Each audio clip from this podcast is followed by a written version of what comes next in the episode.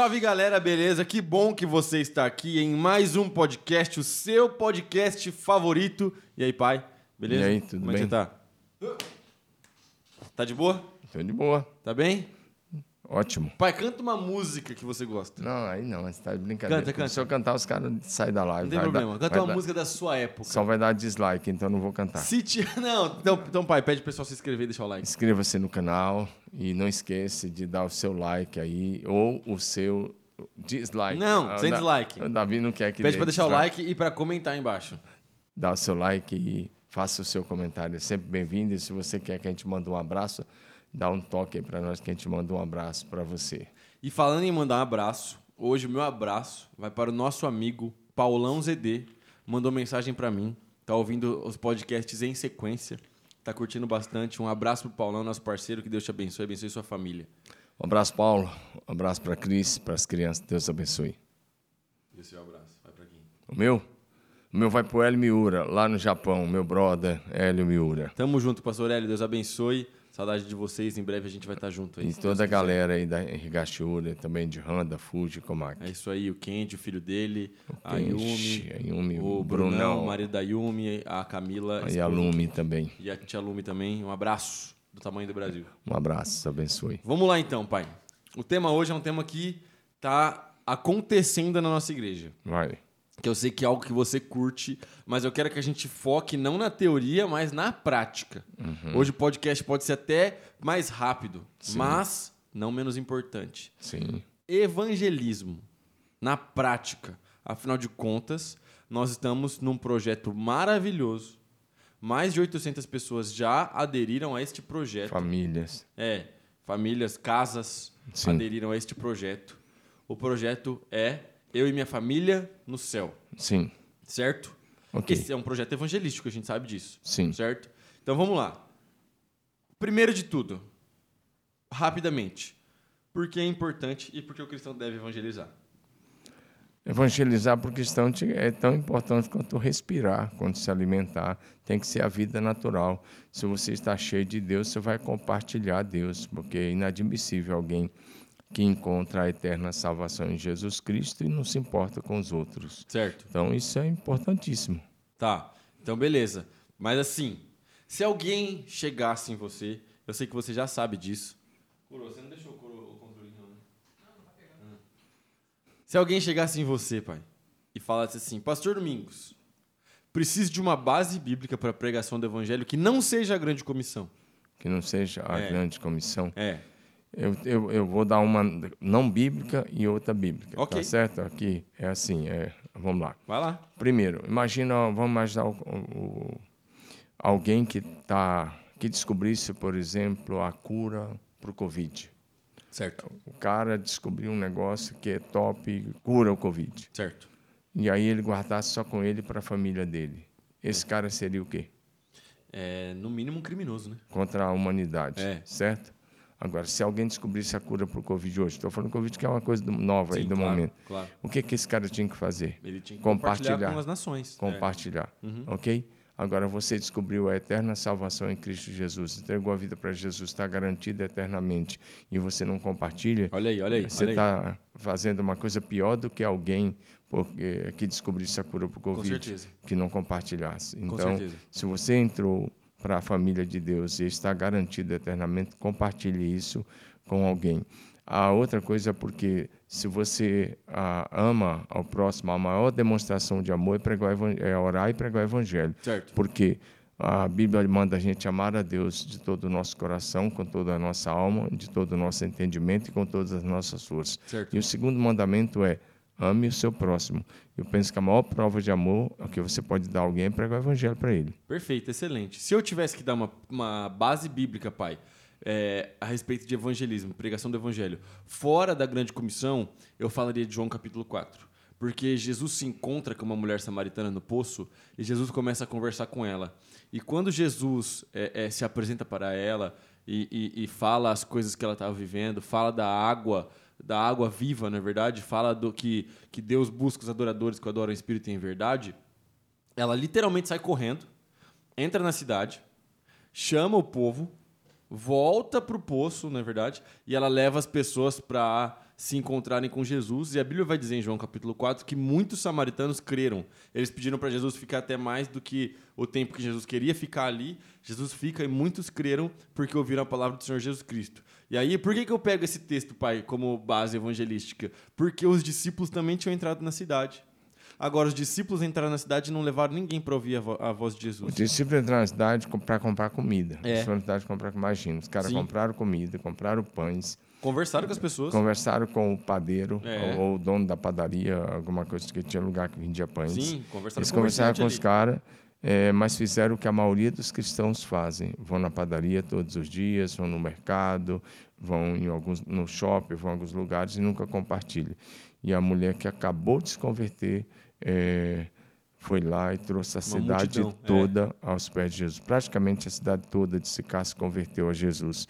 E os discípulos representam os religiosos Sim. de hoje, que se beneficiam da, daquilo que as pessoas fazem, mas não têm coragem de compartilhar a fé. Totalmente. E é, é, é, é, esse é o meu ponto. Esse é o meu ponto, entendeu? Eles conheciam Jesus, eles já estavam andando com Jesus há um certo tempo, é, eles ainda não tinham a, a plena convicção daquilo que estava acontecendo. A gente sabe que mais para frente eles vão ter o relacionamento deles mais, mais aprofundado, discipulado mais aprofundado com Jesus. Porém, eles já sabiam que Jesus era a salvação. Sim.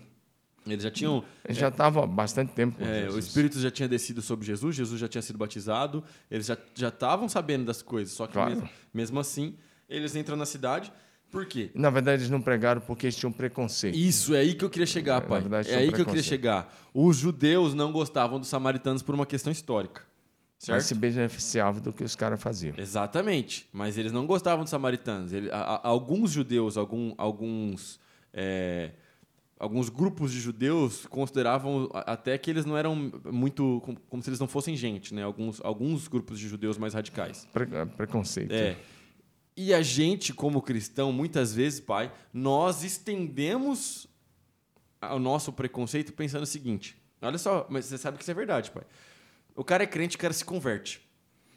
E o cara, antes da conversão, o cara vivia uma vida devassa, o cara fazia qualquer tipo de coisa que o mundo oferece para ele. A partir do momento que ele se converte, o cara tem três, quatro meses de convertido, ele se coloca em posição de julgamento daqueles que ainda não se converteram, ao invés de se colocar em posição de agora eu preciso resgatar o meu próximo.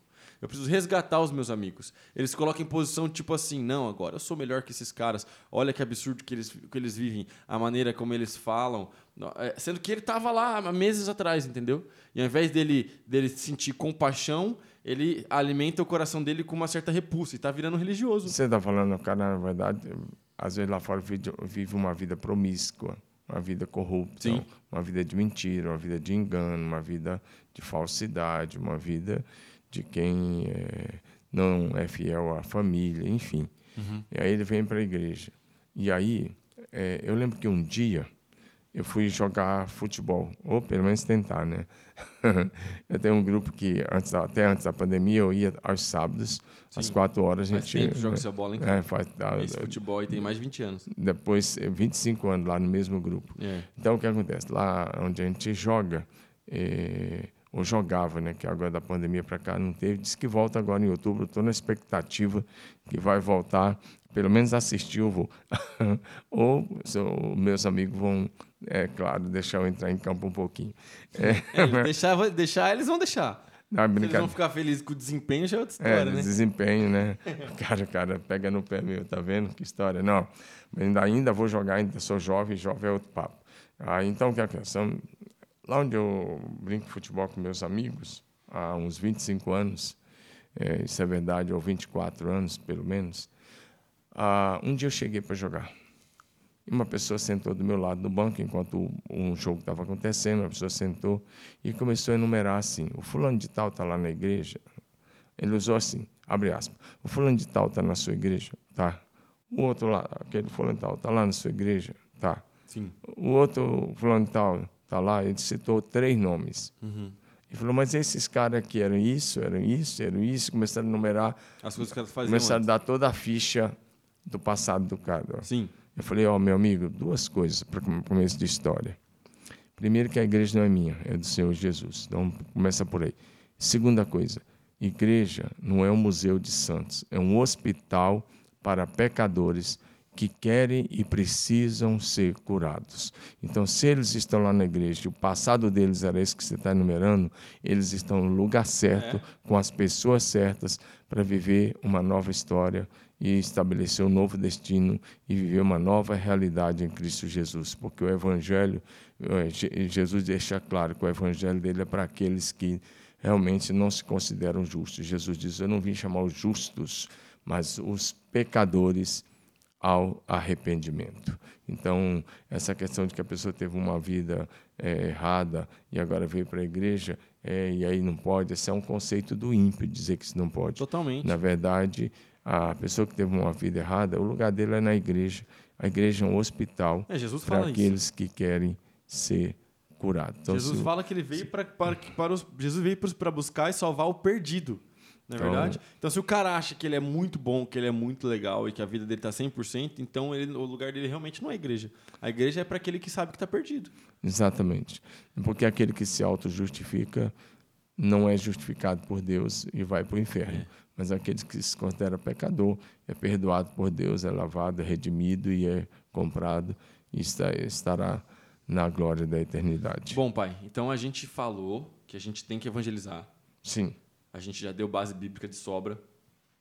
A gente já trocou ideia sobre como deve ser a nossa mentalidade de não julgar, mas sim a mentalidade de amor. Estender a mão. De compaixão. Afinal de contas, a fé cristã é isso.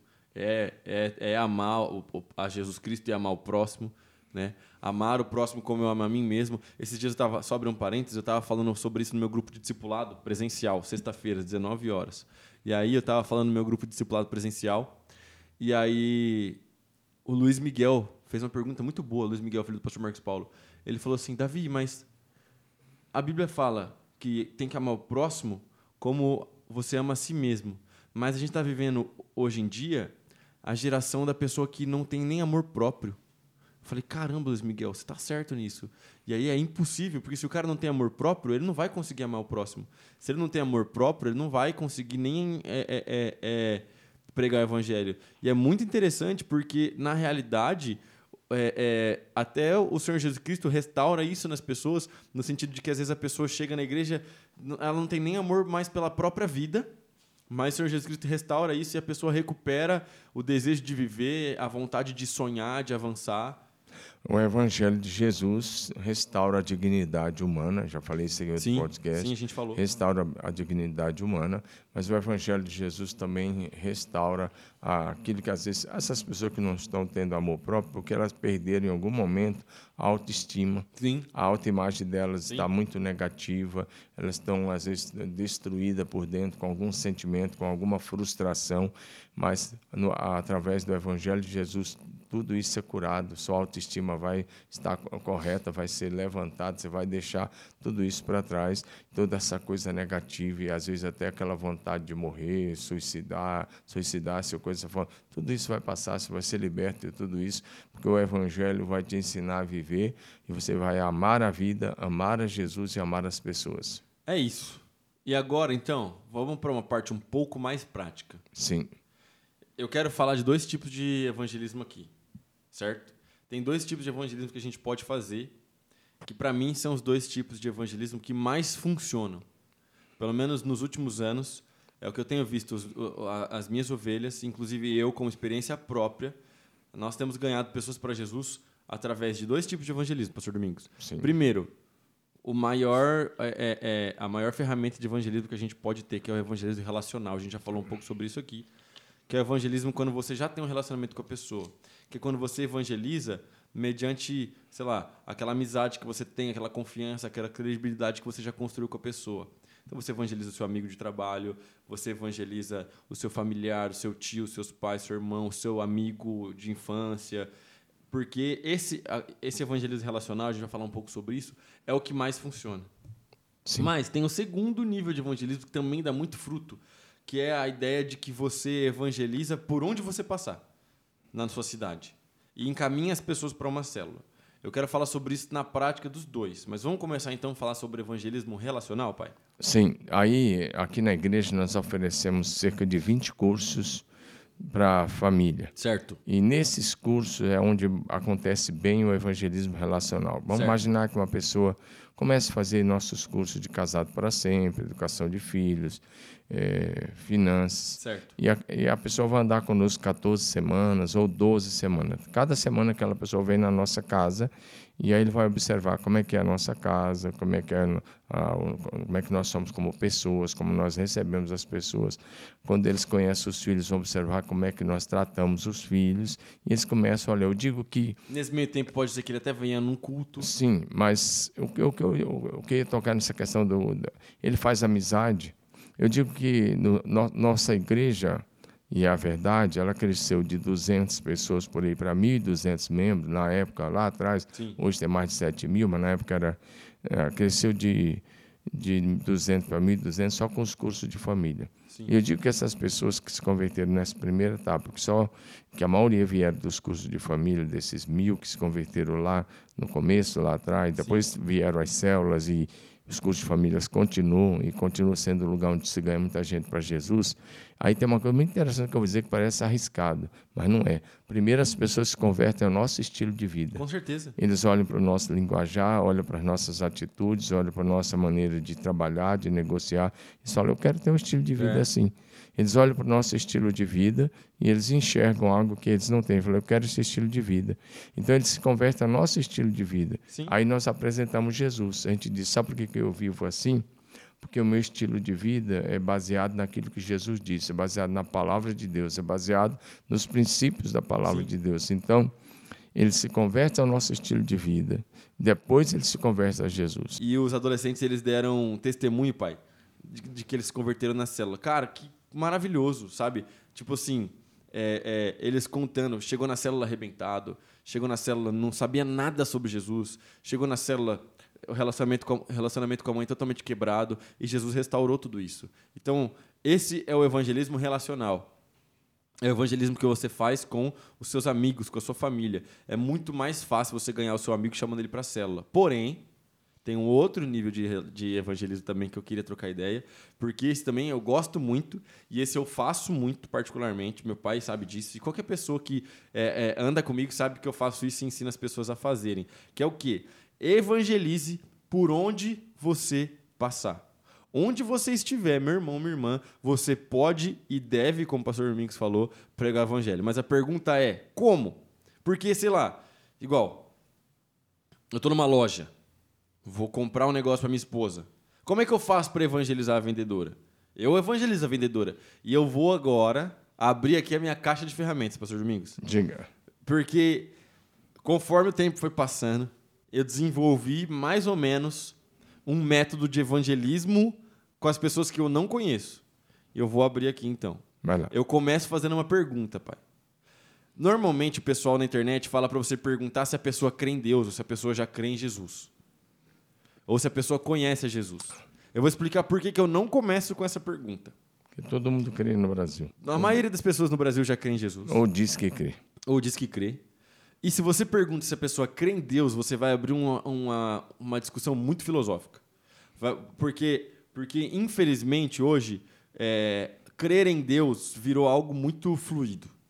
Então, as pessoas desenvolveram é, espiritualidades, por mais que algumas sejam muito superficiais, outras não, mas elas desenvolveram concepções sobre Deus. E quando você faz uma pergunta para a pessoa se você crê em Deus, ela vai começar a expor as concepções dela. Mas não é aí que você quer chegar. Porque senão você vai entrar num debate para é, expor a sua concepção contra a concepção dela. Então, ao invés de perguntar isso, sabe o que você faz? Olha só, pai. Aqui, aqui eu tô abrindo, hein, cara? Vamos lá, vamos lá. Pergunte o seguinte, fala assim, ó. Você já vai em alguma igreja? Essa é a parada. A maioria das pessoas vai responder não. Ou você frequenta É. já É, assiduamente alguma frequenta alguma igreja. Mas a maioria das pessoas vai responder não. Porque é, é, muitos no Brasil que se dizem católicos, eles não vão à igreja. evangélico também. É, evangélico também. Mas é porque a, a, tá mudando, né? Esse número tá mudando, mas ainda a maioria ainda é de católicos. Mas tá mudando, graças a Deus. E aí, o que acontece? A galera vai falar o quê? Ah, é... não, não vou. Ou mesmo que ele responda, eu vou. Ele vai falar assim, eu vou, mas não vou muito e tal. E aí você continua, fala assim, bom, aí você se apresenta, porque daí agora você tem que criar um vínculo. E outra, você não pode chegar perguntando, tipo, do nada pra pessoa assim, acabou de conhecer a pessoa, pegou uma camiseta, você já vai a alguma igreja? Não, calma, conversa primeiro.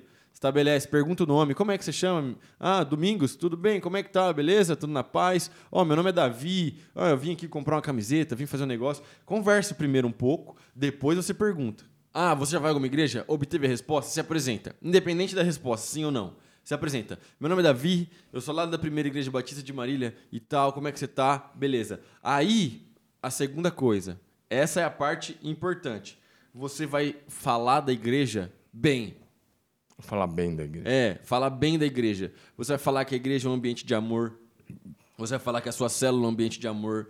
Você vai falar que você encontrou pessoas legais, você fez boas amizades. Se você conheceu sua esposa na igreja, fala: olha, eu conheci minha esposa na igreja. Fala bem da igreja. Fala bem do ambiente que você frequenta. Depois disso, você fala o seguinte, e aí é a parte que se aplica na vida de todo mundo. Fala o seguinte: Deus sempre teve um plano para a sua vida. Aí parece profetada, mas não é. Qual que é o plano que Deus tem para sua vida? Que você se relacione com Jesus Cristo, que você se relacione com Deus e apresenta o plano da salvação. Pá. Qual que é o plano da salvação? Você não sabe?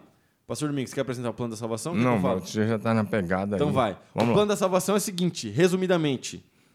Deus criou tudo perfeito. O homem pecou. O pecado corrompeu a criação, corrompeu o cosmos. Deus então enviou o Senhor Jesus Cristo Quatro leis espirituais você está aplicando. Exatamente, é isso, é, é, isso. É, criação, queda, redenção e, e, e, criação, queda, redenção e glorificação. É isso. Cosmovisão cristã. Então, Deus enviou o Senhor Jesus Cristo como a redenção desse pecado, para perdão dos nossos pecados, porque nós jamais poderíamos nos purificar, nós jamais poderíamos nos santificar. Então, o Senhor Jesus Cristo, ele vem e ele nos perdoa. E um dia nós habitaremos com ele na glória. Esses são os quatro pontos. Criação, Deus criou tudo perfeito. Queda, o homem pecou e zoou a criação. Redenção, Jesus Cristo vem para perdoar os nossos pecados. Glorificação ou exaltação, depende do termo, depende da escola. Enfim, num dia nós estaremos no céu com Jesus. Meu irmão, eu te garanto que você vai ter assim, ó, um número absurdo de pessoas que você vai ganhar para Jesus dessa forma. Isso, é, apesar de parecer uma fórmula pronta, funciona. Agora, eu quero ir para outro ponto que vai. agora ele, agora eu deixei, Léo, o cara falou agora. Hein? Vai, vai, vai, vai, Rapaz, vai. Foi bom, foi bom, foi bom. Você gostou? Fala foi, sério. Foi você bom, gostou? Mas você já viu eu fazendo isso na prática, sabe que já, funciona? Já vi. Agora Existe outra maneira de você ganhar muita gente para Jesus, Manda. ainda mais fácil. Ah, do... no final, se você puder, ore pela pessoa. Ah. Ah, tá, eu tenho que orar, professor. É. Agora, tem outra maneira que nós estamos praticando aqui na igreja. Nós estamos com um projeto, eu e minha família, no céu. Maravilhoso. Então, qual é o primeiro projeto? É você ganhar a sua família para Jesus. Sim. Como é que você ganha a sua família para Jesus? Primeiro, você tem que dar um excelente testemunho. Você tem que dar testemunho Sim. da sua vida, da sua nova vida com Cristo. Você Sim. tem que testemunhar do que Jesus fez, do que Ele está fazendo na sua vida. A família está né? no nível relacional, e, aquele nível sim, que a gente falou no começo. Sim, mas a questão é, nós estamos vivendo um tempo que as redes sociais, a TV e os seriados têm muito mais influência sobre os filhos do que os pais. É. E a, qual é a ideia nossa agora? É que os pais possam parar uma vez por dia, por dia, de 15 a 20 minutos, com seus filhos em torno da mesa Sim. ou na sala de estar e ler a Bíblia. Uhum. E nós estamos enviando o, o estudo para isso toda manhã. Como eu estava dizendo, as, as coisas aí estão tendo mais influência do que os pais. Qual a ideia? Reunir a família em torno da Bíblia. Sim. E cada pai lê a Bíblia, cada mãe lê a Bíblia com seus filhos, orar, ensinar seus filhos a manusear a Bíblia, orar com os filhos. Não é uma vez por semana, uma vez por dia, 15 minutos. Mas e se o filho vem para a igreja e o pai não vem? O filho pode pedir permissão ao pai. Pai, nós, eu posso ler a Bíblia para o Senhor? Posso ler a Bíblia para você, para minha Nossa. mãe aqui em volta da nossa mesa? E aí ele abre a Bíblia e lê. É nós estamos mandando o texto pronto. Todo dia ele recebe um devocional é, no, no WhatsApp. Se eles, é, basta que ele é, entre em contato conosco, né? E aí é 98173 6162. Acho que é isso. Não, tá errado. Pega lá o. Eli! Qual que é o WhatsApp do grupo lá do negócio do. É. 0661. Ah, então vai. Mano, esse cara perdeu uma parte do áudio, perdeu uns dois minutos. Qual parte? Da onde a gente tava? Mas voltou. Ah, a gente vai seguir aqui, depois o Joe faz a colagem. Tá bom. Tá. Vamos rápido aqui. 81730661. Beleza. É 9, 8. 981730661. Obrigado, obrigado. Então, vamos lá, tá, Jonathan? Então, por exemplo, se você entrar em contato e mandar uma mensagem para nós com o seu nome no telefone 981730661. Então, Sim. repetindo, 8173. 981730661. Manda um, um recado para nós. E todo dia, às 6 horas e 45 minutos da manhã, você receberá o nosso devocional prontinho para você fazer seu culto doméstico com a sua Pode fazer família. qualquer horário na Todo sua casa. Então, aí você recebe o, a mensagem às 6h45. Que hora que você vai fazer? Se é no café da manhã, É. se é no almoço, se é no jantar, qualquer hora do, do dia ou da noite. É O importante é reunir a família. Sim, O importante é ler a Bíblia. sim. É importante orar com a família e criar uma cultura de, de, de- do céu dentro da casa. Porque é muito interessante. Se a gente quer que a nossa família vá habitar no céu, então, enquanto esse dia não chega, vamos trazer o céu para dentro da nossa Sim. casa. Vamos trazer a manifestação do céu para dentro de casa. Onde Jesus está é céu. Então, convide Jesus para entrar na sua casa e para reinar absolutamente. Então, eu penso que cada cristão que se preza, tem o compromisso de ganhar sua família para Jesus. Cada cristão genuíno, verdadeiro, ele não deveria deixar de orar nunca pela sua família Sim. e não deixaria nunca, não deveria nunca deixar de lutar e fazer de tudo para que a sua família seja salva. Então, eh, nós estamos nesse projeto, chama Eu e Minha Família no Céu. Nós estamos orando, enviando as mensagens. Eu faço uma live de oração todo dia, às 6 horas e um minuto, eh, orando com a família. Sim. Às 6 horas e um minuto. Então, convido Segunda a sábado. segunda a sábado, às 6 horas e um minuto. 6 e 1. Né? Aí você entra lá e todo dia eh, a gente está lá com uma devocional, é outra devocional sobre a família e orando com as famílias, encorajando as famílias, encorajando o pai, a mãe e os filhos a lutar pela salvação dos seus familiares. Estamos orando e jejuando por isso. Nós iremos com esse projeto até o dia 5 de dezembro, quando teremos um grande batismo, onde eu espero que a gente possa batizar um, pelo menos um membro de cada família que esteja eh, fazendo esse projeto. Nós queremos ganhar essas pessoas e queremos integrar todas essas pessoas eh, no, no Evangelho de Jesus, na palavra de Deus, na igreja do Senhor, para que juntos possamos mesmo caminhar para a glória do céu. Então a ideia é, que cada um coloque uma coisa na cabeça. Bom, eu estou indo para o céu, mas eu não vou sozinho, eu vou levar minha família comigo. Lembrando que, é claro que a gente está falando sobre família, e você deve fazer com sua família, mas, por exemplo, onde eu moro, é, moram alguns estudantes. Essa galera pode fazer com um amigo de classe. Claro. Você pode fazer. Você pode fazer, sei lá, pega um horário que vocês estão juntos, faz na biblioteca. Faz, na biblioteca não que tem que ficar quieto, mas faz num lugar, faz num refeitório, faz Ao ar numa livre, sala, na faz ao ar livre. O importante é fazer, entendeu? Você, o, projeto é, é- se chama Eu e Minha Família no Céu. E é óbvio que nós queremos que as famílias sejam restauradas, porque a gente, como igreja, sempre compreendeu isso não é de hoje, que a família é um núcleo fundamental para a formação da sociedade. Sim. Porém, ah, eu moro sozinho. Eu não estou com a minha família. Minha família é de outra cidade. Faz com a galera daqui, faz com, Faz com seus seus amigos, colegas faz de com o classe. pessoal da faculdade, faz com o pessoal do seu trabalho, sabe? Segunda-feira eu vou levar uma palavra numa empresa. E vou ler o devocional do dia e vou fazer o devocional do dia em uma empresa. Por que, que eu vou fazer isso? Porque eu quero que aquela galera daquela empresa vá para o céu também. Então você pode fazer nos diferentes ambientes, deixa o Espírito Santo fluir e te usar aí. O importante é participe, porque dessa vez, além de todas as ferramentas que a gente deu aqui, você ainda vai receber um texto de graça um devocional de graça, um versículo de graça e a aplicação desse versículo. Não tem mais. E uma live diária. E uma dá. live diária para te orientar em cima desse texto. Exatamente. Não tem como ficar mais fácil e a gente entregar mais ferramenta para você evangelizar do que tudo que a gente está fazendo agora. De verdade. E aí tem mais. Agora eu quero mudar para um outro plano. Por que, que um cristão verdadeiro tem que evangelizar? É, biblicamente falando. Ah, a gente já respondeu essa no começo. Não, tem uma coisa mais forte ainda. Tem mais ainda? Então mais manda. forte. João 15. João 15. Jesus disse: Eu sou a videira verdadeira. Meu pai é o agricultor. Todo galho que estando em mim não der fruto, o Pai corta. É. E o que dá fruto, o Pai limpa. É. Uma das razões porque um, um cristão genuíno precisa evangelizar é que se ele não produzir frutos, e fruto, cortado. e fruto ali não é o fruto do Espírito Santo, é vidas. Se ele não ganhar gente, se ele não evangeliza, se ele não ganha, quem corta não é o diabo, não. O diabo não tem poder de cortar nem Não, tirar ninguém. nada. O diabo está vencido, derrotado em nome de Jesus. O diabo não tem poder de tirar É. você de Jesus. Quem corta é o Pai.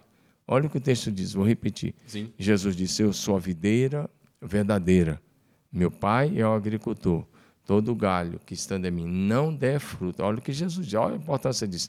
Todo galho que estando em mim não der fruto, o pai corta. Sim. É o pai que corta o infrutífero. Sim. E aí ele diz mais: e aquele que dá fruto, o pai poda, limpa. Então a o discipulado é para que haja poda, o ensino é para que haja poda, para que a pessoa possa crescer. Sim. E aí ele diz: o pai poda. Os que estão dando fruto tem que ser podado, tem que tirar as arestas. Sim. Por isso que toda semana tem discipulado, tem ensino, tem o culto, tem a pregação. A gente tem que ser E podado. a gente tem- todo dia a gente precisa. Agora, E é interessante Porque porque, a gente tem é que- podado para dar mais fruto, né? e todo aquele que não dá fruto, o pai corta. Então, É. ou você tem que escolher ou produzir frutos e ser podado, ser limpo por Deus para que possa produzir mais fruto ainda, possa continuar fazendo cada vez mais, É.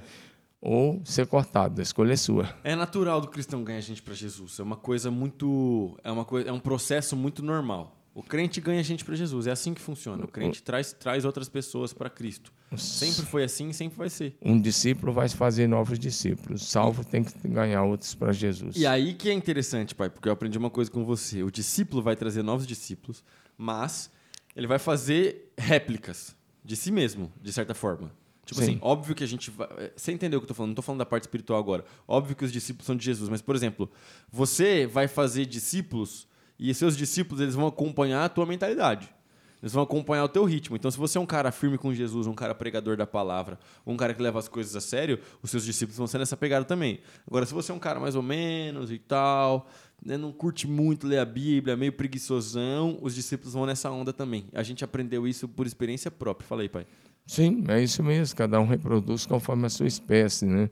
E se você é um discípulo comprometido, você é apaixonado, os caras que estiverem perto de você, logo, logo, vão estar apaixonados por Jesus pelas vidas. Sim. Se você é cheio do Espírito Santo, as pessoas que você ganhar, logo, logo, eles vão buscar o Espírito Santo. Isso é muito nítido dentro da igreja. Você começa a olhar as pessoas com quem elas estão andando. Sim, Se total. elas estão andando com alguém de oração, logo, logo elas estão orando. É. Se elas estão alguém que evangeliza, logo, logo elas estão evangelizando. Agora, se elas estão andando com gente morna, logo, logo, Logo estão mornas. mornas também. Então, É. você vai acaba se tornando parecido com aqueles com quem você anda. É isso. Então é isso. Não tem segredo, gente. Nós estamos vivendo agora.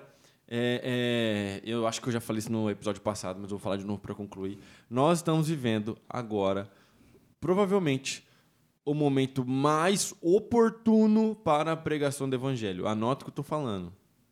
Provavelmente, no nosso tempo, aqui nessa terra, nós não teremos um momento tão oportuno, tão maravilhoso para a pregação do evangelho quanto agora. Os corações estão sedentos, as pessoas estão é, é, é, é, desesperadas em busca de esperança, em busca de algo que faça sentido. E esse algo que faz sentido é somente o evangelho.